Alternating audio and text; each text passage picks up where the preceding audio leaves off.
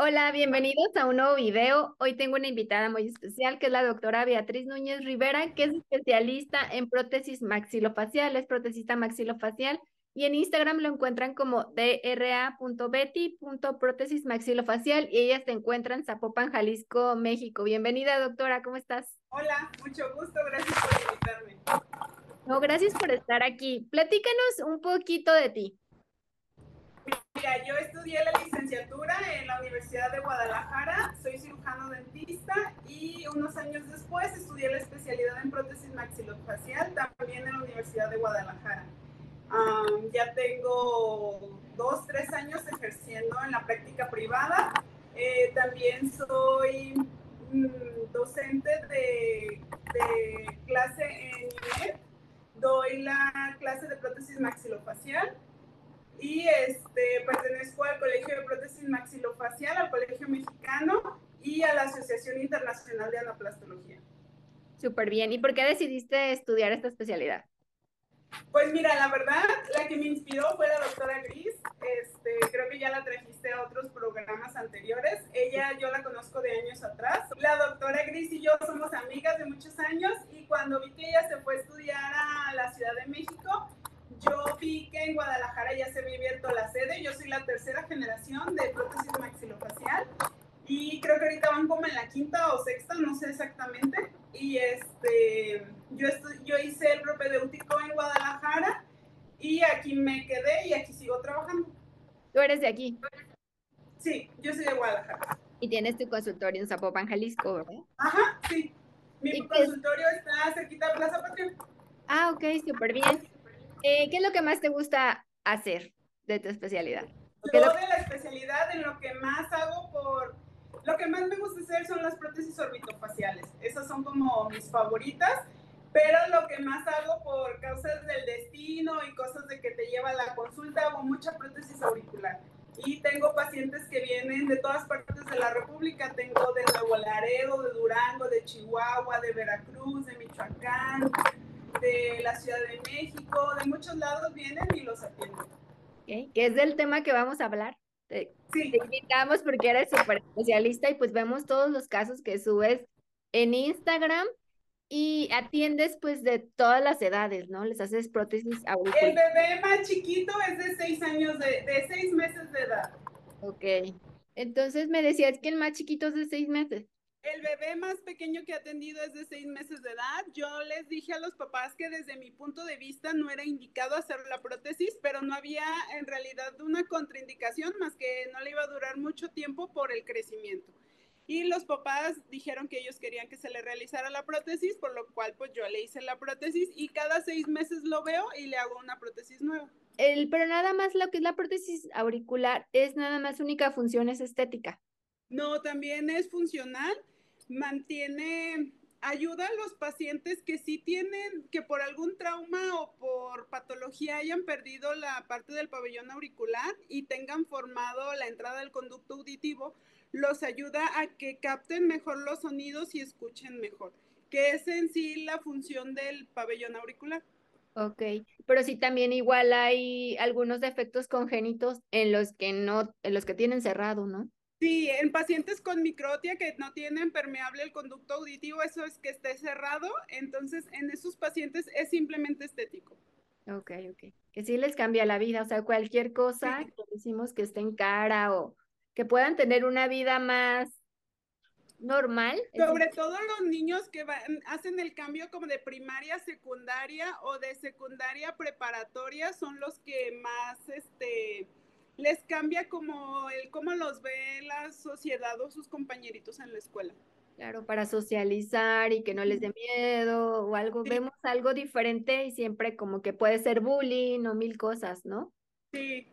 sí de trauma también hay bastantes pacientes que entran con parche y salen con la prótesis y les cambia la vida pues lo utilizo mucho en los pacientes, se utiliza mucho en los pacientes, por ejemplo, pequeños, en los que ellos sienten como el cambio de la escuela, los nuevos compañeritos, y en ese caso, este, es más fácil para ellos entrar otra vez como a una nueva escuela, tener nuevos amigos y sin que les hagan tanto bullying. Claro, totalmente. Tú nos vas a explicar entonces en la plática de hoy todo, cómo se hacen, cómo se adhieren. Sí, la, la, idea de la plática es no solamente enfocado a personas que están en el medio de cirujanos este, dentistas, sino que también como para todos los pacientes en general que desenvuelvan muchas de las dudas que llegan a tener y que entiendan un poquito más el por qué su hijo tiene esa condición y por qué la prótesis es una opción de tratamiento. Ok, muy bien, me parece perfecto. Pues empecemos. Eh, hoy les, vamos, les voy a platicar acerca de qué es la prótesis eh, de pabellón auricular, en qué pacientes está indicada, los medios de retención y les voy a empezar a platicar un poquito acerca de esto. Bien, Primero les quiero platicar acerca de qué es el pabellón auricular. El pabellón auricular es lo que nosotros conocemos como la oreja, es la parte del oído externo, es la parte más externa del oído. El oído normalmente está dividido en tres porciones, oído externo, que es el pabellón auricular, oído medio, que es el conducto auditivo, y oído interno es donde están todas las partecitas que se encargan de nosotros poder escuchar. La parte del pabellón auricular tiene diferentes formas, como lo pueden ver aquí, eh, que son las que les da su anatomía y sus formas características. El hélix es como la parte de la prominencia más grande que tiene el pabellón auricular y de ahí nos vamos a otras partes que son características también como el antehélix, la concha, el trago y todas estas estructuras juntas forman un pabellón auricular correctamente anatómico. Una prótesis va a ser un dispositivo que se diseña exclusivamente para cada paciente y va a servir para reemplazar una parte faltante del cuerpo o hacer que una parte trabaje mejor teniendo la prótesis. En este caso, como ya les platicaba un poquito al inicio, la prótesis, eh, la función que va a tener una prótesis auricular solamente va a ser para poder captar mejor los sonidos en el caso de los pacientes que sí hayan tenido anteriormente su pabellón auricular, que por alguna causa hayan perdido su pabellón auricular. Y en los pacientes en los que está indicado una prótesis auricular, los vamos a dividir en tres grandes grupos, que va a ser, en primer lugar, los pacientes que por causa congénita no tienen su pabellón auricular. ¿Qué es esto? Pacientes que nacen sin pabellón auricular, incluidos pacientes que tienen microtia atresia solamente, pacientes que tienen diferentes síndromes. Ahorita les voy a explicar un poquito más acerca de la congénita. Y existen diferentes grados que también lo vamos a ver. Y la patológica principalmente va a ser cáncer, sobre todo pacientes que tienen melanoma. Eh, son los pacientes que se ven afectados por el pabellón auricular, las cirugías por melanoma son bastante agresivas, por lo que a pesar de que sea una pequeña lesión, un lunarcito pequeño en el pabellón auricular, la cirugía es amplia, retiran todo el pabellón auricular y por lo general hacen eh, disección de ganglios cervicales en la misma cirugía, por lo que los pacientes muchas veces tienen un abordaje en esta zona para que puedan quitar los ganglios porque el melanoma es bastante agresivo y se disemina rápidamente por los ganglios linfáticos. También existen pacientes que por algún traumatismo pierden una oreja. Tengo pacientes como en este caso que fue un accidente automovilístico, perdón, de motocicleta. Tengo pacientes que en accidentes de, de carro, tengo pacientes que los han mordido en una pelea y les quitaron su pabellón auricular. En todos estos casos se puede colocar una prótesis y principalmente en los pacientes que es por patología o por trauma, es en los que la prótesis va a tener una función. En los de congénita, por lo general no, porque suele ser que el pabellón, el, la entrada del conducto auditivo no es permeable. Entonces está cerrada y no hay manera en que se pueda escuchar mejor teniendo la prótesis. ¿Cuál es el más que más ves de los tres? Ah, lo que yo más veo es congénito. Y de ahí le seguiría traumática y después patológica. La, la microtia es una, es una deformidad congénita que se va a presentar en lo que ya les decía, el pabellón auricular, y este va a estar dado durante el desarrollo embrionario. Aproximadamente entre la quinta y la sexta semana de desarrollo intrauterino, nosotros vamos a desarrollar nuestro pabellón auricular. Si algo sucede entre esta quinta a sexta semana, se va a ver alterado, a pesar de que el desarrollo de la oreja o del pabellón auricular se termina aproximadamente en la semana 19 a 20, si algo sucede entre la quinta y la sexta semana, este desarrollo se va a ver alterado. Entonces, vamos a tener un resultado en que el paciente va a tener microtiatresia. Los factores, la verdad, son múltiples. No existe una sola etiología en la que puede estar relacionada la presencia de la microtia, pero principalmente se dividen en tres grupos que son los genéticos, Principalmente en la consulta, lo que yo he visto, pacientes papás que tienen microtia, sus hijos tienen microtia. Mamás que tienen microtia no tienen microtia sus hijos. Mm. Eh, eso yo lo he visto en la consulta, pero este, no sé si en realidad tenga un antecedente eh, genético exactamente relacionado a. Y también algunos, el paciente, las mamás embarazadas que les dan algún tipo de medicamentos fuertes porque así es necesario para conservar el producto o para poder mantener bien el embarazo, eh, llega a afectar un poco el desarrollo del pabellón auricular. Y también existen anormalidades vasculares. Hay, hay arterias y venas que solamente las tenemos mientras que estamos en formación intrauterina y este tipo de venas a veces cuando se hace la reabsorción, porque ya en un adulto o en un bebé no existe esa vena, se llega a romper esas arterias o esas venas y al romperse lo que sucede es que se necrosa la zona y no permite que se forme adecuadamente el pabellón auricular durante ese momento de la. Y pues para los que no sepan o no conozcan, les voy a hablar un poquito acerca de cómo se forma un bebecito en el cuerpo, más este, enfocado a todo lo del pabellón auricular. Lo que pasa cuando un bebé se está formando en el útero es que una vez que se unen pues, las dos células y se implantan, se empiezan a unir y a formar muchas celulitas. Estas células se organizan en tres grandes grupos.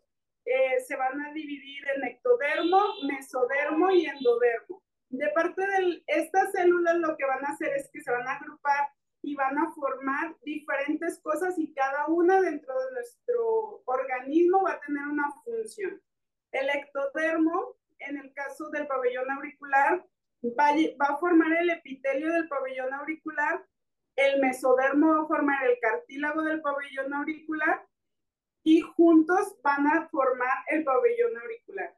Entre la sexta y quinta semana se van a formar estos mamelones que vemos aquí, que son seis, tres de cada lado. Estos se van a ir fusionando a través de entre la quinta y la veinteava semana para poco a poco entre ellos, conforme va a ir el desarrollo, se va a ir formando el pabellón auricular. De, cuando nosotros estamos en la formación, nuestra cara o lo que va a pasar es que se va a ir uniendo como si fueran unos dedos que se van entrelazando y poco a poco se van formando nuestras estructuras craneofaciales. Y se divide en la formación en arcos y bolsas. Del primer arco se va a obtener el trago, la raíz del hélix y la parte superior, que en el segundo arco se va a formar el hélix inferior, el cartílago y la concha, y el lóbulo, que es esta parte, se va a formar de la primera bolsa. Esto es durante el desarrollo intrauterino. Si alguna cosa sucede, como les decía, durante este desarrollo, se va a ver interrumpido el desarrollo y va a resultar en que el paciente tenga microtia. Y puede ser solo de un lado, ¿no? Sí, en la epidemiología va a ser uno, aproximadamente uno por cada 6.000 nacidos vivos los que presentan esta alteración. Más frecuentemente unilateral, eh, aproximadamente el 60% va a ser del lado derecho y predominantemente el sexo masculino. En los pacientes principalmente van a tener esa falta del desarrollo del conducto auditivo y falta del desarrollo del, del oído interno. Los pacientes normalmente lo que presentan es una audición del 80 al 50%. Más o menos para que nos demos todos a entender es como si nosotros tuviéramos un audífono puesto, lo que nosotros escuchamos así como un eco o como a lo lejos, es más o menos lo que escuchan los pacientes, porque lo que pasa es como si nos tapamos el oído, sí se escucha, pero se escucha mucho menos. La piel y todo nos, nos no impide, no permite el paso de las ondas sonoras y no hace que se escuche adecuadamente. Mm, ok. Y pues el abordaje desde que está en, la, en el embarazo una paciente o una mamá, lo que se va a hacer es en la ecografía estructural, muchas de las veces se pueden dar cuenta de estas alteraciones. Son ecos como el 5D que les ayuda a ver si tienen algún tipo de alteración o de, o si, de alteración o de malformación en su cuerpo, en los bebecitos pero no todas las veces se dan cuenta en este tipo de, de ecos. Aproximadamente un 50% de los pacientes, cuando ellas estaban, sus mamás estaban embarazadas, se dieron cuenta en el eco, pero en otros no se dan cuenta hasta que nace. Cuando un bebé nace, es importante que se le realice un tamiz auditivo. Esto va a ayudar a determinar qué tan bien formado tiene la parte interna del oído y qué tanto le puede escuchar un bebé cuando, cuando se le realiza el tamiz. Además, hay que realizar estudios genéticos porque muchas de las veces la microtia tresia no solamente es el paciente con microtia, sino va acompañado de diversos, este, de diversos factores, como pueden ser pacientes con Richard Collins, pacientes con síndrome de Goldenhar, Existen diferentes este, síndromes que los pacientes pueden tener y que la microtia es uno de los factores que se presentan. Entonces, teniendo un paciente con microtia, es mejor mandarlo a hacer un estudio genético una vez que el bebé nace para saber si está relacionado a algún síndrome y abordarlo desde una edad temprana y no dejar que se desarrolle más tiempo sin tener el abordaje del paciente. También es importante hacer el examen clínico, eh, decirle a los papás qué grado de, de, microtia tiene el paciente, porque es importante que ellos lo conozcan para que todo el tiempo que tengan contacto con, los, con algún médico se lo hagan saber este, los pacientes que tienen este tipo de alteraciones suelen sufrir un poco de dolor de oído cuando tienen infecciones y todo esto por la falta del desarrollo adecuado. Y pues como les decía, hay que descartar cualquier síndrome que tenga el paciente. ¿Puede, estar puede estar asociado a un síndrome o puede no estar nada asociado. Sí, ajá, puede haber pacientes que no tengan ningún síndrome, pero puede haber pacientes que tengan algún síndrome como Goldenheart, Richard Collins. Eh, son los principales esos dos. Ok, gracias. Este, dentro de la clasificación, de, vamos a tener diferentes clasificaciones. A mí me gusta más la de Tanzer porque es un poquito más explícita y más fácil de entender para los pacientes. Un grado 1 es una oreja que tiene las condiciones anatómicas muy parecidas a las condiciones anatómicas normales, pero que son un poco más pequeñitas. Mm. Un grado 2 no presenta todas las estructuras anatómicas que tiene una oreja normal y su tamaño está disminuido. Un grado 3 son pacientes que tienen su oreja como un cacahuatito, yo les digo así a los pacientes para que ellos lo entiendan, que es como el pabellón auricular pequeñito y alargadito. Y pacientes con grado 4, esos pacientes no tienen nada de pabellón auricular y lo podemos encontrar completamente liso como lo vemos en la imagen. En los pacientes que tienen grado 3 y 4 es mucho más fácil rehabilitar con una prótesis. Pacientes grado 1 no se puede colocar una prótesis porque no tenemos el espacio, solamente el tamaño está un poquito más disminuido, pero presenta todas las partes anatómicas adecuadas.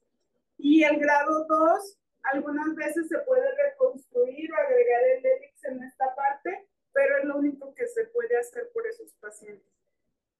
Tres y cuatro, yo creí que iba a ser los más difíciles, pero sí se puede. No, porque tenemos más espacio, es más fácil. Por ejemplo, vemos estos casos de algunos pacientes, si te fijas, tenemos mucho más espacio que, que lo que se ve en esta imagen del grado 1, del grado 2. Entonces, eso permite poder trabajar un poco más la, la zona y poder realizar una prótesis más estética y que se vea más natural. Yo pensaría que en el eh, 4 no puedes ni de dónde agarrar, ¿no? Es que la, la prótesis no es, no se retiene Sí, solamente porque tenga como la parte del cartílago y la pielecita. De hecho, la piel es una parte móvil que no nos permite tener estabilidad.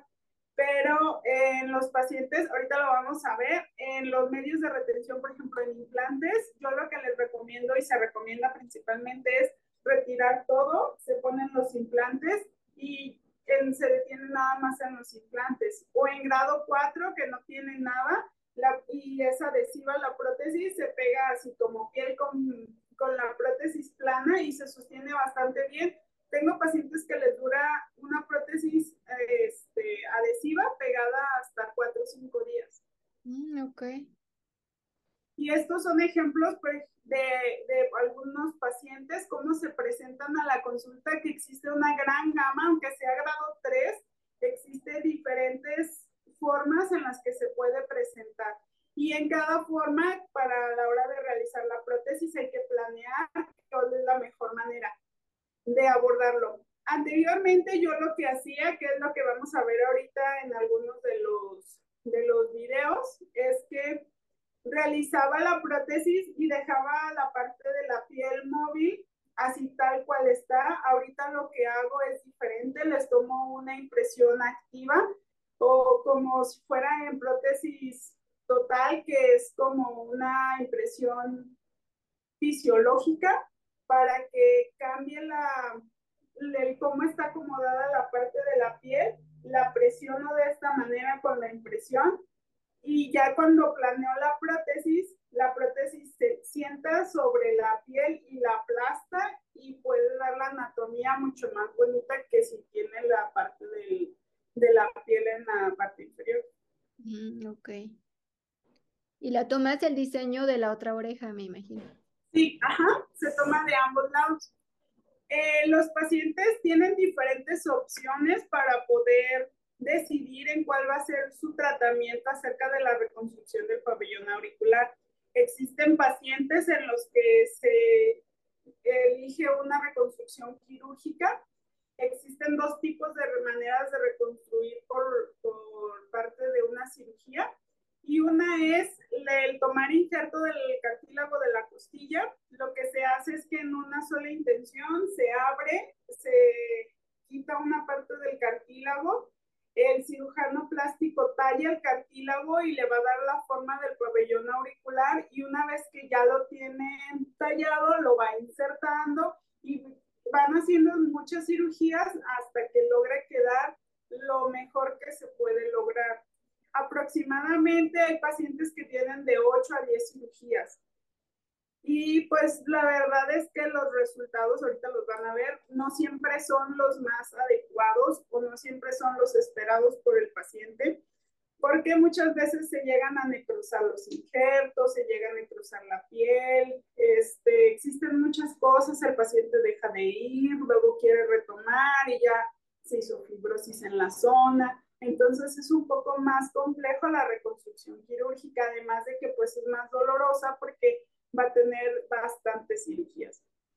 Y los injertos de Medport, ese es un material de poliuretano que va debajo de la piel. Entonces lo que hacen muchas de las veces es como, se coloca como un expansor o se coloca el mismo Medport de pequeñito, va expandiendo la piel y luego lo cambian y meten uno más grande y así. El problema de este tipo de reconstrucción es que el Medport se llega a exponer porque no es un material 100% compatible con la parte interna de nuestro, de nuestro cuerpo. ¿Y el de las fotos, ¿qué, era? ¿El, ¿Era cirugía de costilla? La sí, e, este es una reconstrucción de cartílago de costilla. Mm, no recuerdo cuánto exactamente tiene de, de, de, cirugías este paciente, porque este, estas imágenes sí las tomé de un artículo, pero ahorita les voy a mostrar las de mis pacientes. Este, estos son pacientes que yo he atendido en la consulta y, eh, por ejemplo, el primer caso es una paciente de aquí Guadalajara, de que le realizaron cinco cirugías y pues la verdad no quedó conforme como quedó el, el tratamiento. También paciente con cuatro cirugías que tampoco quedó conforme con el tratamiento. Otro paciente masculino que tuvo cuatro cirugías y la paciente de abajo tuvo ocho cirugías y le dijeron que era lo más que podían hacer por ella, que ya no había manera de que le pudieran agregar. Y ella, si ven como el canalito que tiene, en esa parte ella inserta su lente para poder sostener sus lentes.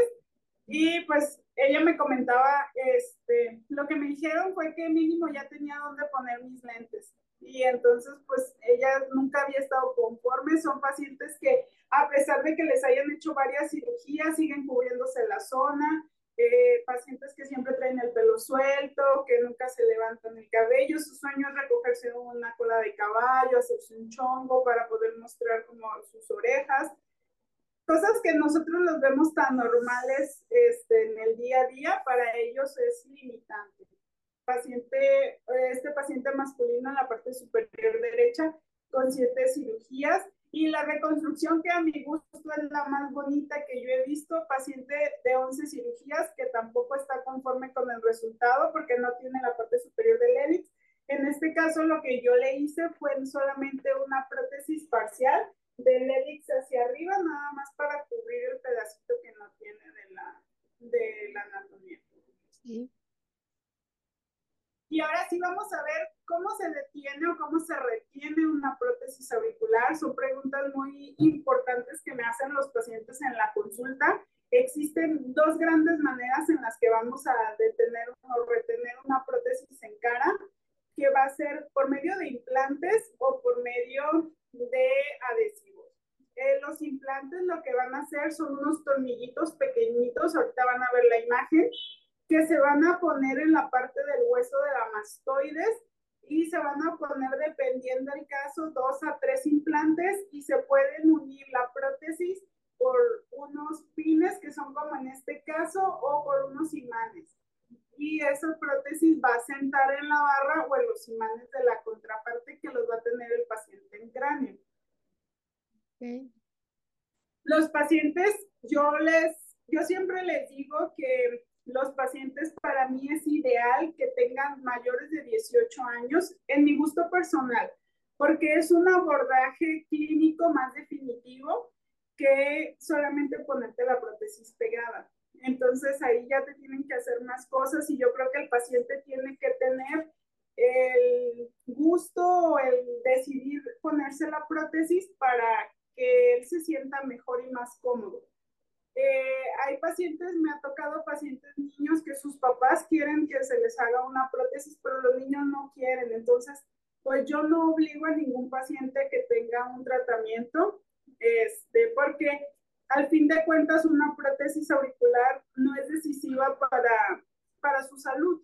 Entonces, este, hasta que el paciente esté decidido y esté conforme a realizarlo, entonces ya hacemos el procedimiento pero los pacientes a partir de 7, 8 años, cuando ya se terminó de desarrollar los huesos del cráneo en esta zona, entonces, y el pabellón auricular del lado contrario, entonces ya se puede realizar una prótesis colocada sobre implantes. En pacientes oncológicos que recibieron radiación, no están indicados los implantes a menos de que ya haya pasado aproximadamente de 6 a 10 años este, se puede colocar una prótesis porque el hueso no tiene la suficiente vascularidad, la suficiente sangre no está llegando ahí, entonces lo que pasa es de que ese hueso se puede exponer, se puede perder, se puede necrosar y nos, en, lugar de darle un beneficio, vamos a hacer algo contraproducente para el paciente. ¿Y los implantes pueden durarle toda la vida? Sí. ¿O se tienen que cambiar? No, se pueden durar toda la vida. No se tiene tanta presencia de perimplantitis, no se tiene tanta, las cargas son diferentes que en boca. Este, lo único que el paciente tiene que hacer es tener mucho aseo en esa zona. Y lo que vamos a hacer son estos implantes, si se fijan, son pequeñitos y cortos, son muy parecidos a los implantes que se utilizan en boca. Hay algunos doctores que utilizan los mismos pacientes que los mismos implantes que se utilizan en boca, como Straumann, diferentes tipos, pero ya hay diferentes sistemas que son exclusivos para prótesis facial. Como en este caso el sistema Biocom, que se utiliza, este es un sistema alemán en el que ya se tiene toda la metodología específica para prótesis facial. Y también este, existe otro sistema que es el Cochlear, que también es para prótesis facial. Son implantes muy cortos que van a ser anchos, pero cortos porque el hueso de la mastoides es delgado comparado con el maxilar o la mandíbula. Por lo tanto, no se pueden poner implantes más largos porque dañamos estructuras más profundas. Los implantes los tiene que poner el cirujano maxilofacial o el cirujano plástico. Nosotros como protesistas maxilofaciales no hacemos el abordaje, lo, lo tiene que hacer un cirujano y algunas veces se pueden poner en consultorio, otras es necesario entrar a quirófano para colocarlas. Este, estos implantes del sistema Biocom lo que tienen es que la plataforma existe de diferentes tamaños. Esto nos va a ayudar a que depende del grosor de nuestra piel, va a ser el tamaño que vamos a poner la plataforma, porque una plataforma alta en una piel gruesa va a ayudar a que la plataforma quede fuera y no tengamos riesgo de perimplantitis. Y una plataforma delgada, vamos a ponerla en pacientes que su piel es muy delgada, no tienen casi grasa, y entonces eso nos va a permitir que la plataforma sí quede fuera de la piel. Pero ustedes como protesistas maxilofaciales deciden el diseño y ya le dicen al, al cirujano maxilofacial. Sí, se hace el diseño entre, o sea, entre los dos, se dice, mira, este, vemos, se pide tomografía, eh, vemos los diferentes estudios del paciente y entonces ahora sí ya decidimos en qué, en qué posiciones colocar, se puede hacer una guía quirúrgica y entonces ahora sí ya el doctor, el, el, cirujano maxilofacial, nada más va a realizar lo que tú le hayas pedido, porque al fin de cuentas el que va a rehabilitar eres tú y si ponemos implantes que tú no puedas rehabilitar va a ser más complejo. Sí, tiene que ser trabajo. Eh, sí, ajá, lo que siempre lo que hacemos nosotros como prótesis maxilofacial en cualquiera de las prótesis que realizamos, siempre es trabajo en equipo, porque la verdad es que Mm, si un doctor no te autoriza, por ejemplo, colocar una prótesis porque todavía no está cicatrizando, lo que vas a causar es un daño al paciente en lugar de un beneficio. Y este, van a tener diferentes aditamentos que van a entrar y si se fijan, el, este, el implante va a entrar el aditamento y tiene otra partecita que esta parte es otro tipo de aditamento que va a separar entre el imán, que es el tornillito que está arriba, y el implante para alejarnos más y que de esa manera no tengamos tanto problema a la hora de asear, de limpiar, de retirarla, quitarla y ponerla. Lo blanquito, ¿verdad? Que se ve. Sí, ajá. Lo blanco y el otro metálico que está arriba, eso nos van a ayudar a separar más y evitar el riesgo de perimplantitis. Ok. Para los pacientes que no sepan, la perimplantitis son infecciones que se llegan a realizar en la, alrededor del lecho del implante. Pero el paciente se puede bañar normal y la Sí, se puede bañar normal y todo, nada más tienen que tener mayor higiene y hacer la zona que la que tenemos tú y yo, que nos bañamos diario, pero a lo mejor no somos tan exhaustivas en revisar que esté todo bien, ellos sí tienen que limpiar todas esas zonas. Y podemos colocar implantes, perdón, podemos colocar imanes o barras, eso es independiente, es la decisión del médico que lo está teniendo. Y pues como es este sistema se puede colocar de diferentes lugares, pacientes para órbita, pacientes para nasal y auricular. Eh, ya dependiendo las indicaciones, este sistema es nuevo, tiene poco tiempo y en los estudios que yo estuve leyendo de este, ya lo empiezan a, ya hay estudios en los que se colocan en pacientes radiados. Entonces, sería como ver un, un poquito más a largo plazo qué tan bien les ha ido a estos pacientes y ver si se puede colocar o no. Pero ya es como diferentes opciones en el tratamiento. Y a lo mejor un paciente puede pensar que a lo mejor con implantes se retiene más que con adhesivo, pero no, ¿verdad? Depende del caso. Pues lo ideal siempre va a ser sobre implantes, porque va a tener siempre la seguridad de estar colocada en el mismo lugar, en la misma posición, este, puede hacer más cosas sin que se llegue a desprender. esa es otra pregunta muy común que me hacen, si las prótesis son adhesivas, que si las prótesis son fijas o removibles. Aquí todas las prótesis son removibles, no es como en prótesis fija que en total en los dientes que podemos poner una prótesis pegada y aquí no, o sea, siempre se va a quitar la prótesis, el paciente debe bañar, limpiar, hacer todo el área y volverla a colocar. Okay. En las prótesis de adhesivo existen dos tipos de adhesivo, el que es a base de agua, ese dura aproximadamente un día pegado en la cara del paciente y yo les recomiendo a los pacientes que utilizan adhesivos a base de agua, eviten nadar con la prótesis puesta porque como es a base de agua, pues el solvente es el agua lo puede, se puede despegar. Y existe otro adhesivo que es a base de silicón. Este es el que te decía que les dura muchos más días pegado. El paciente puede nadar, pero yo no lo recomiendo que se meta al mar, porque en el mar, como las olas pegan duro, puede desprenderle la prótesis y siempre les digo a los pacientes, si se les cae en el mar, ni cómo la va a encontrar. Bye, bye. Entonces, sí, ajá. Entonces, si siempre, si va a meterse al mar, mejor quítese su prótesis y ahora sí, ya felizmente en el mar, sin preocupación de que llegue a perder su prótesis. Y tengo pacientes que hasta en, en, órbita les dura ocho días pegado. Mm. esto va a depender del tipo de piel del paciente. Pacientes con piel muy grasa les dura uno o dos días o pacientes muy pequeñitos o niños que son muy activos, juegan mucho, corren mucho, sudan mucho, también les dura uno o dos días pegado. Pero este, en pacientes que son adultos, por ejemplo, que tienen actividad física, pero no es tan intenso el sudar y así, sí les dura pegadas de dos, tres, cuatro días. Pero sácanos de una duda, doctora Betty. Aún así, aunque duren dos, tres, ocho días, este, ustedes como protecistas recomiendan que se las quiten a diario y las limpien, ¿no? Yo lo que hago es que en estas prótesis sí les digo, en cuanto sienta que un bordecito se empieza a levantar, quítesela, limpie la prótesis, limpie la piel y vuelva a colocar. Si le duró dos días pegada, está bien. Si le duró tres días pegada, está bien. Tengo, te decía, tengo pacientes de órbita que duran ocho días con la prótesis pegada y les ayuda mucho a evitar la formación de moco. Entonces, les mantiene más seca la parte interna, les ayuda a que la nariz esté más permeable, entre mejor el, el aire y les ayuda mucho más que estar con la, con la parte expuesta o solamente con parche. Ah, no es malo. O sea, yo creí que tenían que estarse cada noche o algo. Las oculares sí hay que limpiarlas todos los días.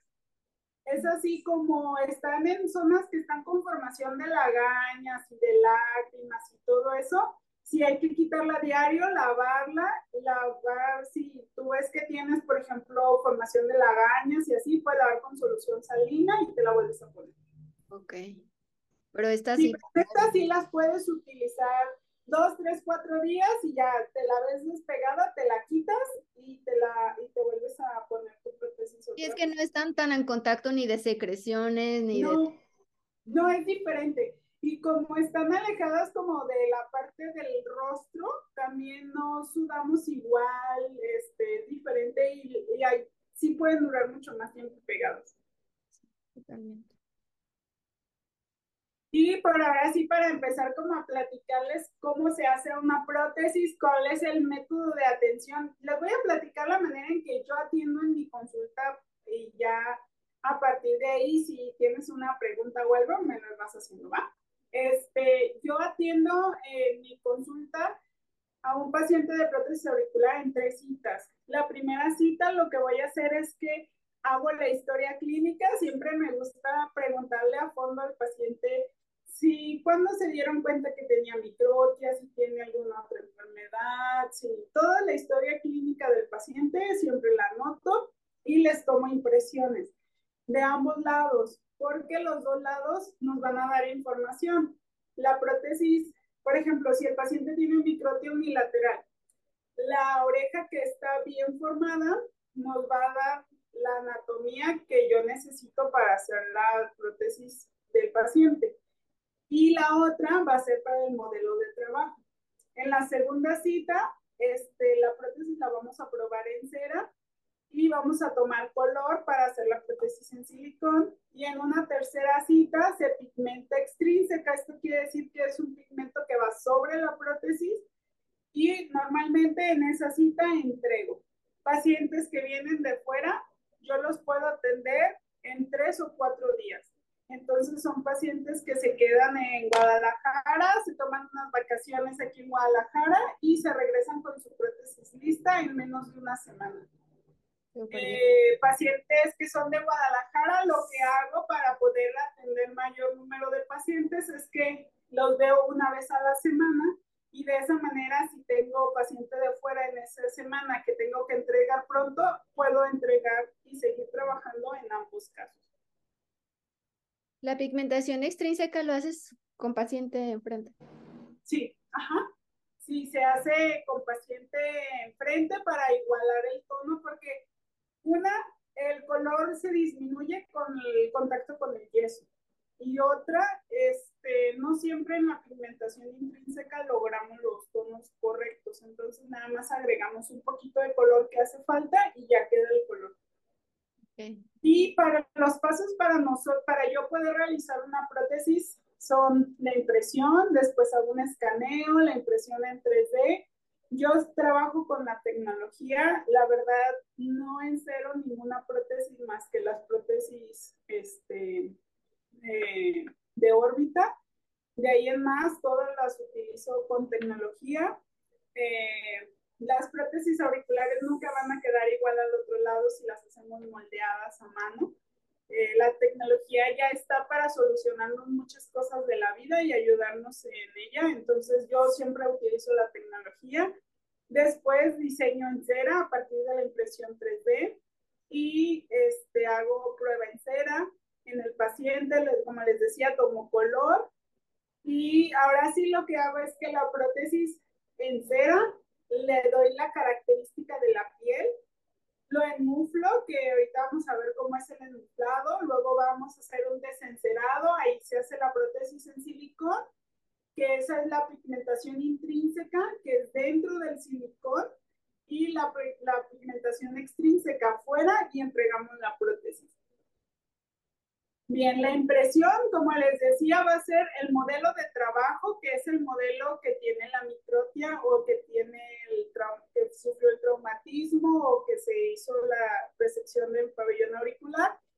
Y después el modelo de referencia, que es el del lado contrario. Les hay que tomar la impresión de ambos lados. Este puede ser con alginato o con silicón.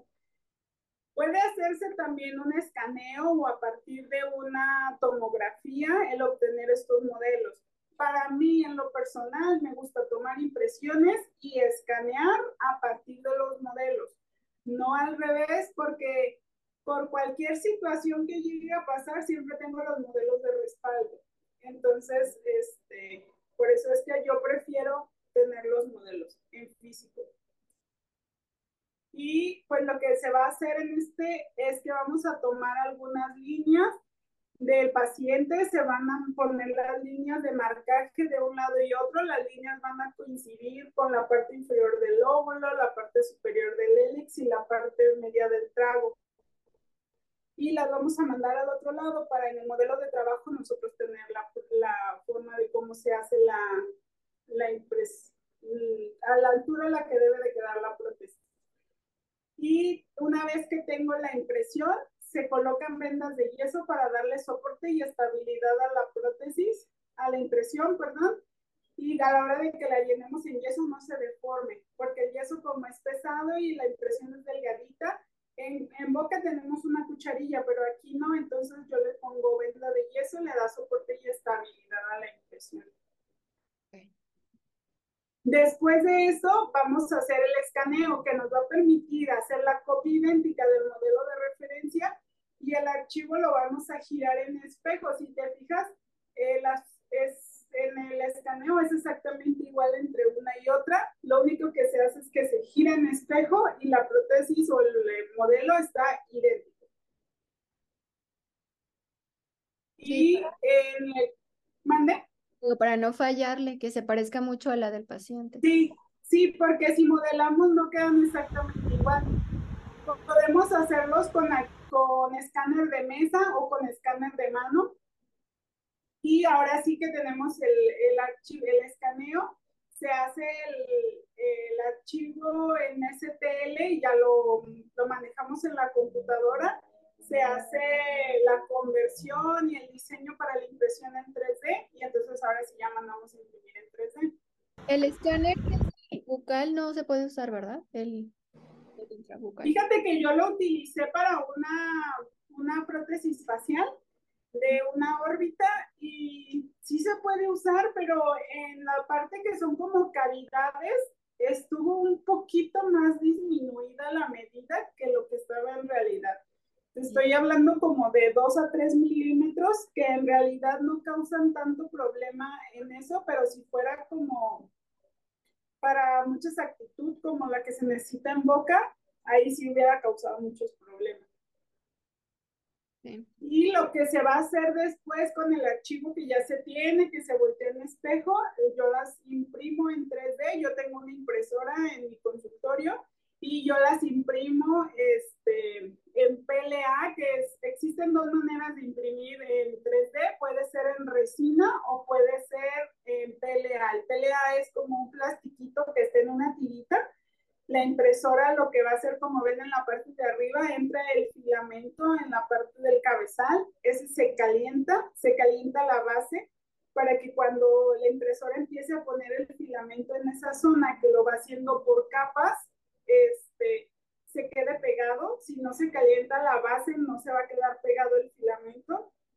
la cabeza de la impresora se calienta a 210 grados centígrados y la base se calienta a 60 grados centígrados aproximadamente, dependiendo de la marca del, del plástico que utilizamos, para que cuando la, el plástico vaya entrando, se vaya derritiendo y salga del garrito por la boquilla y lo que va haciendo es que va formando capas, capas, capas la máxima impresión que yo he durado son um, seis horas, pero en unas prótesis auriculares se tarda más o menos como una hora o 40 minutos. Este, yo las imprimo en mi consultorio y ya que las tengo, entonces ahora sí ya sigo con el, con el tratamiento, con el proceso. Y lo que se va a querer en el, en la prótesis, pues es obtener un modelo idéntico al otro lado. Si te fijas, es la misma forma, el mismo tamaño. Aquí el amarillo es la impresión y el blanco es en la impresión 3D. Se ve un poquito más grande el amarillo, pero es por la base.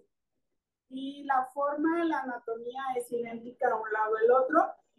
Y pues de esta manera las prótesis quedan más bonitas, quedan más naturales. Eh, la parte del qué tan bonita va a quedar la impresión va a depender del tipo de plástico que utilicemos y el tamaño de la boquilla en la que se pueda imprimir. Y ahora sí lo que yo voy a hacer después de esto es que voy a tomarle una impresión con el ginato a la impresión en 3D. Aquí tengo una. Esta yo les tomo la impresión y obtengo el modelo, lo lleno en cera y ahora sí, con el modelo de trabajo empiezo a adaptarlo y empiezo a delinear limitar todas las zonas en las que hay que retirar material para que la prótesis quede y siempre como yo lo necesito. Esta es como la parte más compleja porque debes de hacer que la prótesis se vea, que salga naturalmente de la cabeza y no que está pegada, sobrepuesta nada más, sino que emerja naturalmente como emerge naturalmente nuestro pabellón auricular. Y si se fijan, ahí por ejemplo, la parte está de lo que tuvo del accidente mi paciente, está por debajo y la cera está adaptada en la parte de arriba. Para cubrir esa zona. Ajá, esa zona. Es todo un arte. sí, es mucho. Y por ejemplo, aquí vemos cómo están los tres modelos. La impresión 3D, el modelo en el que voy a trabajar y la impresión en cera sin ninguna modificación, solamente está en cera y está en cera igualita a la de arriba en 3D y se debe de ir adaptando. Yo lo que hago es que inicio analizando el modelo, viendo qué partes le debo de recortar, qué partes debo de quitar y voy quitando todas esas partes y una vez que ya tengo más o menos hecho esa parte, caliento la cera, la siento, le voy moldeando, la acomodo y la quito. Como la pasta detectora de presión en prótesis total. Entonces, se quita y ves dónde está marcado o el papel de articular, en dónde está marcado y quito toda esa parte, la vuelvo a sentar y así. Y lo que hago después es que voy a poner separador yeso acrílico para sellar toda la parte que hice un hoyo en la cera y que la cera no se pegue al modelo y yo lo pueda sacar y pueda hacer la prueba en ser en el paciente. Y en este caso que quitaste el exceso del medio, me imagino que es porque el paciente tiene el conducto abierto, ¿no? No, esta paciente es la paciente que le dijeron que tenía, ya tenía un espacio para ponerse los lentes. Si te fijas, en la, me voy a regresar. Aquí está su modelo de trabajo en la parte inferior izquierda. Sí. Este, lo que tiene ahí es pielecita, lo que se ven como unas bolitas es pielecita. Entonces lo que yo hago es nada más quitar esa parte porque me estorba para sentarla. Ah, Entonces, para sentarla en el modelo. Entonces lo que hago es que retiro todas estas zonas que me causan interferencia y la siento. Y ya que, y dejo lo básico que son toda esta anatomía de arriba la voy acomodando. Una vez que ya la tengo lista y que ya embona como yo quiero, como en este caso, mira, si te fijas, ahí se sienta y más o menos se va acomodando y le va dando la forma que no tiene la reconstrucción quirúrgica. Sí. Pero no le puedo dejar el hoyo. Entonces lo que voy a hacer es sellar todas esas partes y agregar yo lo que hago es que le pongo separador yeso acrílico para poderla despegar después. Y lo que vamos a hacer después es, ya que está en la posición que la quiero, voy a agregar cera para llenar todos esos espacios y ahora sí probarla en el paciente. La puedo probar con los hoyos, pero el paciente va a pensar que así va a quedar. Entonces lo que yo hago es, aunque quede la cera más gruesa de lo que en realidad la voy a dejar al final, la pruebo con ya toda esa parte rellena para que el paciente vea todo lo que va a utilizar de, cera. y los pacientes que si tienen el conducto permeable, si les dejas algún tipo de orificio, me imagino, ¿no? Sí, esos pacientes sí se deja. Hay un caso adelantito, ahorita lo vemos, ese sí tiene el espacio del conducto auditivo. Nada más es el pabellón de aquí hacia atrás. Ah, ya. Y una vez que ya está lista, pues ya queda, se rellenan todos esos espacios y ahora sí nos vamos a probar en el paciente. Nunca me he fijado en mis orejas, pero me imagino que no son iguales. No. no, no, somos, ceros simétricos, ¿no? Ni los ojos, ni nada es igual al otro lado. Yo siempre les digo, se puede hacer lo más parecido en color y forma al paciente, porque no siempre se puede igual, no siempre las anatomías que tiene el lado de trabajo, pues nos permiten hacer cualquier tipo de, de, forma. Y no siempre el color lo puedo dar exactamente igual. Sí, además lo no más parecido posible. Y no somos, ah, naturalmente no somos simétricos. No, no, no, siempre tenemos un ojo un poquito más arriba, la oreja. A mí, por ejemplo, los lentes siempre se me ven un poquito chuecos porque tengo una oreja un poquito más arriba que la otra. Entonces es así como no somos exactamente iguales. Y, ahora sí, mira, como en este caso, el paciente tiene su conducto eh, auditivo permeable y sí le dejé el espacio para que tenga la parte de la entrada del conducto auditivo. Por ejemplo, en este caso, mi paciente, el primer paciente, tiene síndrome de Golden Heart y está acompañado de la microtia. Y su microtia, la verdad, nos permitió trabajar súper bonito en una prótesis. Ahorita van a ver el final. Este, se le ve súper natural la prótesis porque con la entrada y él tiene el trago naturalmente, entonces solamente completé la parte del posterior del pabellón auricular. Y lo que nos va a servir la prueba en cera es ver, por ejemplo, que estén bien alineadas, que estén a la misma altura, que surjan, no que esté sobrepuesta así solamente como una calcomanía, sino que surja naturalmente de la piel, que la anatomía esté coincidiendo un lado con el otro. Como decíamos, no somos iguales, pero siempre tratar de dar lo más parecido posible, que no quede la oreja así más abajo, más arriba Busca la naturalidad, que las, que las sí, claro. Ajá, darle. Que es falso. Exacto, darle la naturalidad y que dentro de lo que no somos iguales, tratar de igualar lo más que se pueda.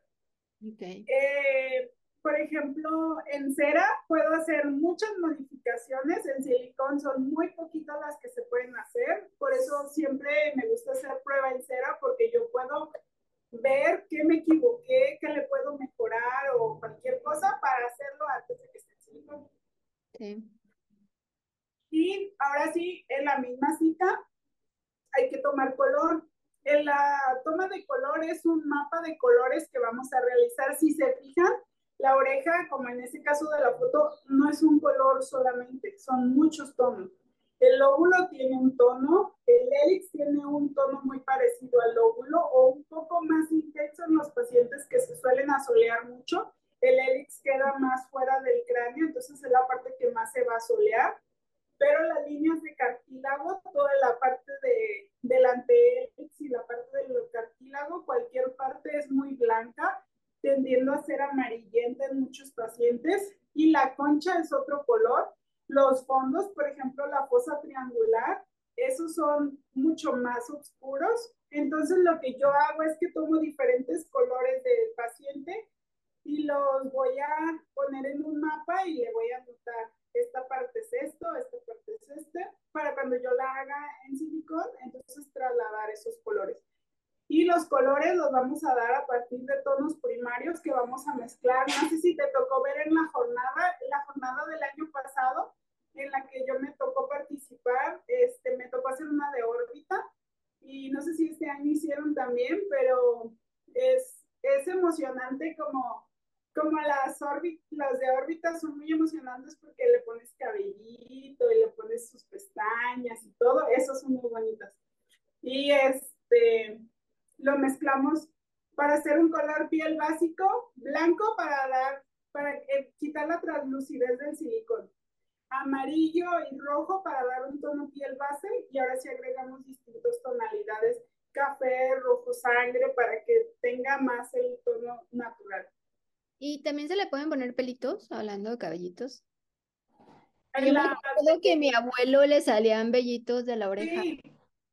yo, yo, bueno, nunca le he puesto así como a tal cual ahí, pero en la escuela me tocó una de un paciente que le quitaron por cáncer y lo radiaron y perdió el cabello de esta zona y ya nunca le salió. Entonces la base era hasta acá, grandota la base de atrás, mm. y le pusimos cabello y todo le llenamos así de cabello y esa estaba pesada, el paciente nomás le duraba un día pegada, estaba pesada la prótesis, pero le completaba porque si no él tenía de cuenta pelón aquí, ah. pero, pero le agregamos y, y se veía muy bien. Sí. Como que buscar pues como es la otra orejita, a lo mejor tiene algún pelito, pues se puede agregar, ¿no? Me imagino. Yo les pongo las venitas que tienen algunos pacientes muy blancos, como por ejemplo tú, a lo mejor las tienes, pacientes muy blancos que tienen aquí en la fosa triangular venitas, se las pongo en el silicón para que se vean más naturales. Y con lo que hago de... ¿Puede, puede, ¿Se puede usar lentes y todo? Lentes y cubrebocas. Ok.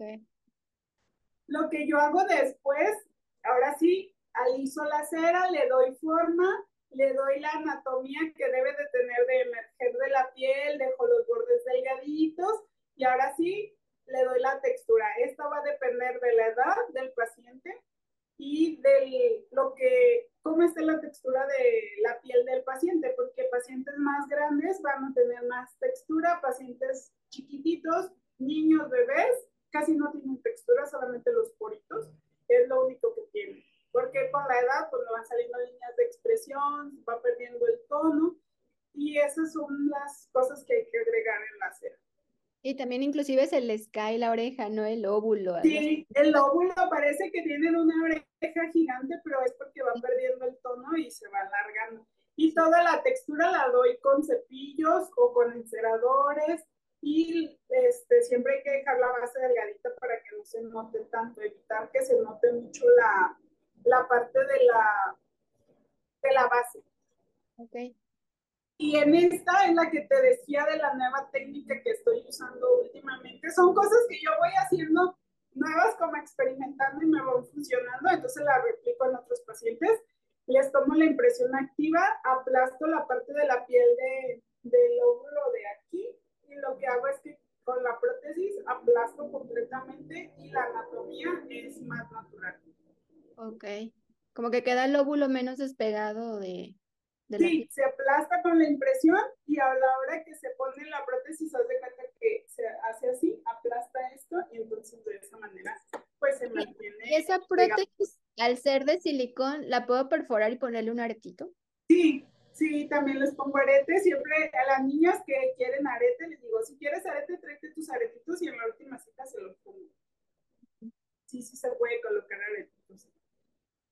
Y ahora lo que voy a hacer es enmuflarla. En el enmuflado, haz de cuenta que va a ser una base de yeso en la que vamos a dejar el espacio para que ahí pongamos el silicón. Entonces, en unas muflas normal de prótesis total, se va a enmuflar en tres partes. Es importante que sea en tres partes porque una parte es la base, otra parte es el soporte para la parte posterior de aquí del hélix y en la otra parte es la parte superior. Entonces, si nomás hacemos dos partes, pues no podemos colocar casi colores. Lo hacemos en color base. Esas se usan mucho cuando es como prótesis este, provisional para pacientes que se, se radiaron y que, que les quitaron la pabellón auricular y ellos quieren como tener algo mientras, entonces se pone la, la, se hace la prótesis así, se hace muy rápido y sin tanto color y tantas cosas. Entonces, este, ya vamos formando la tercera parte, hay que poner con un pincel fino todo el yeso para evitar la formación de burbujas y que logremos respetar toda la anatomía que ya vimos de la textura de la piel, la logremos dejar en esa zona para poder hacer la prótesis muy bonita. Y una vez que ya está inflada, que ya tiene yeso por todos lados, la dejamos que el yeso se haga duro, que fragüe y la mandamos a la olla. Yo le digo que es la olla de pozole, se deja hervir ahí un ratito para que se desbarate toda la cera. Y entonces ahora sí ya tenemos un espacio en la que vamos a limpiar toda la cera, se quita todo por completo y ahora se deja enfriar el yeso y ahora sí vamos a hacer nuestra prótesis en silicón. No debe tener nada de, de, de cera porque si no ahí nos va a quedar un hueco en el silicón. y el material en el que está hecho las prótesis son silicón de uso médico. Yo utilizo esta marca, Dragon Skin FX Pro Desmutant. Es un silicón al que se le puede agregar un aditivo que le va a dar la naturalidad o la textura aún más de pielecita. Eh, su consistencia es suave y elástica. Para cosas muy técnicas, este, su grado de dureza short es A2, lo que es un grado bastante elástico y nos va a permitir manejar como bastante superficie de presión en este, en este material. Su consistencia va a reducir mucho las burbujas y también depende de la manera en que lo llegues a aplicar. Ah, si lo aplican súper líquido, les queda súper burbujiento, entonces hay que tener como un punto en el que se puede aplicar. Es de muy fácil vertido, la verdad este tipo de silicón es muy fácil de manipular, pero si tienes que aprender a manejarlo porque a la primera no te sale. La verdad es que poco a poco vas aprendiendo con la práctica y después te sale súper fácil. Este Dragon Skin FX Pro es de curado rápido, otros como Dragon Skin normal es de curado de hasta 6 horas. Este en 40 minutos termina su tiempo de curado y aparte tiene eh, un aditivo que evita la formación de hongos y se necesitan colocar pigmentos a base de silicón. Ok. Y ahora sí lo que, lo que se realiza, la mezcla de los colores que ya hicimos en el mapa de color anterior y lo que vamos a hacer es que lo vamos a trasladar a la, al yeso. Hay que recordar que las partes profundas en la oreja van a ser las partes más abultadas aquí, porque es como viéndolo al revés, y es donde voy a ir colocando los tonos. Primero se van a colocar las partes más profundas y después las partes más externas para que irle dando el espacio adecuado. Y debemos de colocar el color de las líneas, las sombras y todo esto para que la prótesis quede más bonita y al final el color base de la piel del paciente. Y ahora sí, ya teniendo todo esto, vamos a poder obtener una prótesis en silicón que hay que terminar, todavía no está lista ahí. Hay que recortar todos los bordes, quitar y sacar, pero si te fijas ya tiene diferentes tonos, ya está como casi lista, tiene diferentes colores y ahora hay que recortar todos los excedentes porque pues no está al 100 como para entregarla a nuestro paciente, hay que dejarla limpia y lista. A mí me gusta en las zonas como en la, unión de la tercera parte del, de la parte 2 de la musla, pulirlas para dejarlas lo más parejito que se pueda y que no, que no se note tanto el borde. ¿Y no son pesadas? no, son muy ligeras. Ah, pesa lo mismo que la cera toda estación, o sea, la misma peso que pesa cera lo pesa en silicón, que es, bastante ligero. Y así es como quedan las prótesis recién salidas de la mufla ya recortadas en pigmentación intrínseca. Hay que agregar un poquito más de color para poder este, terminarla, pero ya es poco lo que queda.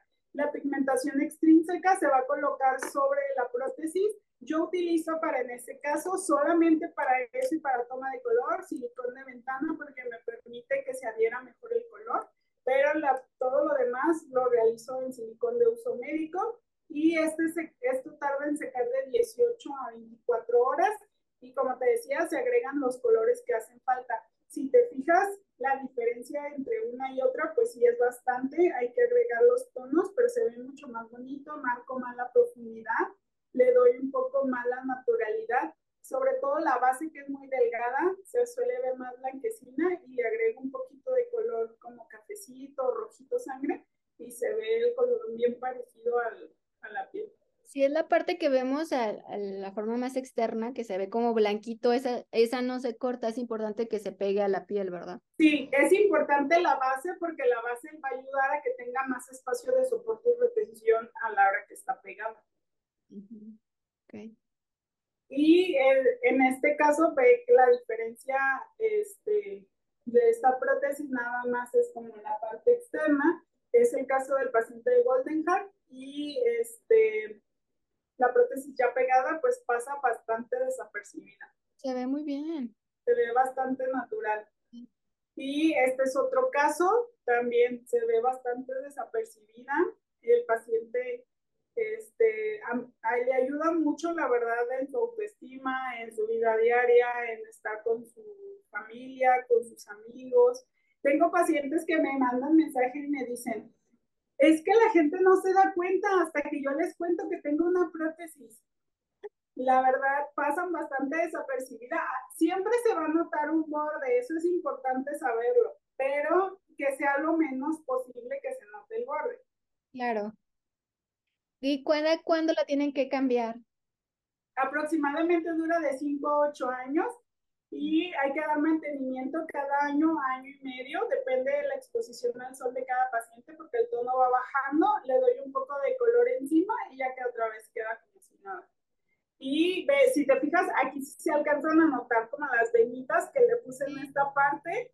Este paciente es un pequeñito muy coqueto y este, le encantaba andar cerrando el ojito y así, entonces su mamá me dejó subir sus fotos para que otros pacientitos puedan ver cómo es el resultado final de tener una prótesis.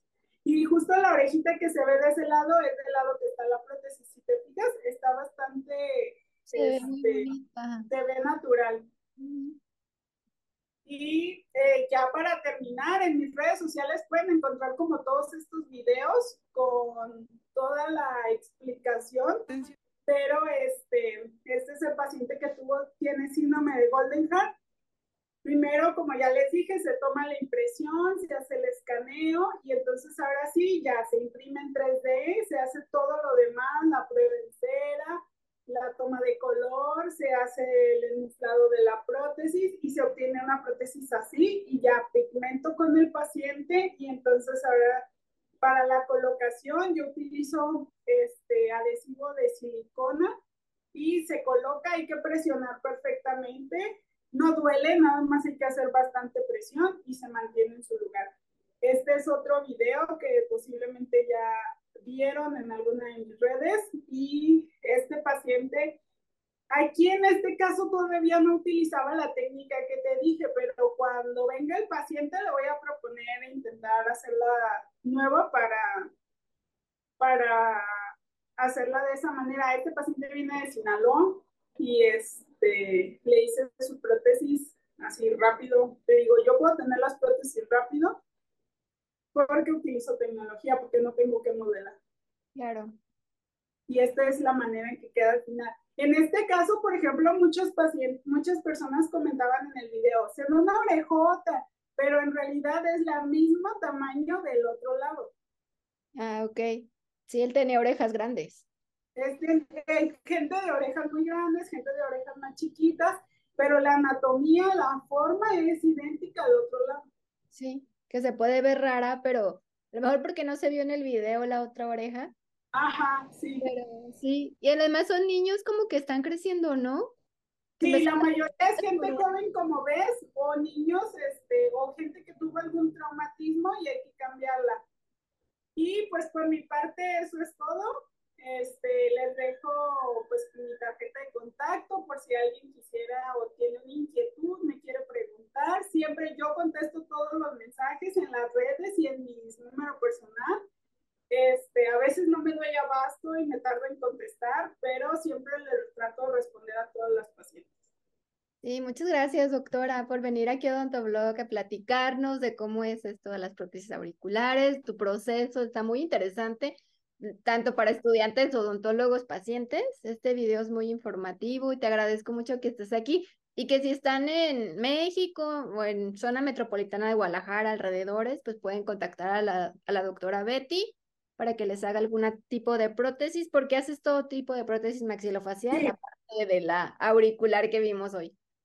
Sí, todo, y hago también aditamentos para radioterapia, todo lo que es lo que hemos visto en tu, en tu página de YouTube de lo que es prótesis maxilofacial, yo hago todo, pero te decía, el destino y el trabajo me ha llevado a enfocarme más a prótesis auricular pero hago de todo, órbita, este, prótesis oculares, nasales, obturadores, aditamentos para radioterapia, odontología oncológica. Sí, pues muchas gracias. Si necesitan alguna prótesis auricular, alguna prótesis maxilofacial, pues pueden contactar a la doctora Betty, que está cerquita, país Enrique Díaz de León, cerca de Plaza Patria. sí. Pues muchas gracias, doctora Betty, por tu tiempo, por tu conocimiento, por venir aquí a presentarnos tus casos y que te sigan en redes, en Instagram, ¿verdad? Sí, ya cuando, cuando quieran pueden seguirme y ahí subo mucha información y muchos videos acerca de todo lo que voy haciendo en el, en el transcurso de la semana. Pueden conocer todos sus casos, que subes casos increíbles. Yo me quedé fascinada con el de labio y se casos haces casos muy... Tengo uno de pie, de antepié, que no lo he terminado porque la paciente no ha podido venir, pero eso va a estar bien interesante. La paciente congénitamente no tiene los dedos de los pies, del pie, de uno de los pies. Entonces, este, ella viene desde Nuevo Laredo, Tamaulipas, y ya, ya, está, ya está la prótesis lista, nomás está esperando que ella pueda venir a, a recogerla para terminar el video y ahora sí poderlo subir y que puedan ver ese caso. Eso está muy interesante. Sí, pero es súper activa en su Instagram. Van a ver casos clínicos súper interesantes con la doctora Betty, así es que sígala aquí en Instagram, aquí está bajito. Y pues mil gracias. Cualquier duda, pregunta, la pueden contactar en Instagram, en su WhatsApp. Y pues te agradezco mucho que estés aquí en Odontoblog. Gracias por aceptar la invitación. Gracias por la invitación. Eres bienvenida cuando quieras. Si nos quieres traer un caso aquí raro, diferente, que no sea tan común, aquí es bienvenido para que todos aprendamos. Muchas gracias. Gracias. Un abrazo y espero conocerte en persona pronto. Aquí estamos cerquita. Sí. Muy bien. Un abrazo, doctora Betty. Gracias a todos los que nos vieron en este video. Dejen también sus dudas, comentarios, preguntas aquí en los comentarios del video. Vamos a tratar de contestárselas y no directamente en las redes de la doctora Betty. Gracias por vernos, por escucharnos, ya sea en cualquier plataforma que nos veas, YouTube, Facebook, Spotify, Instagram. Mil gracias a todos y nos vemos hasta un próximo video con otro invitado súper especial. Gracias, doctora Betty. Gracias, adiós. Bye.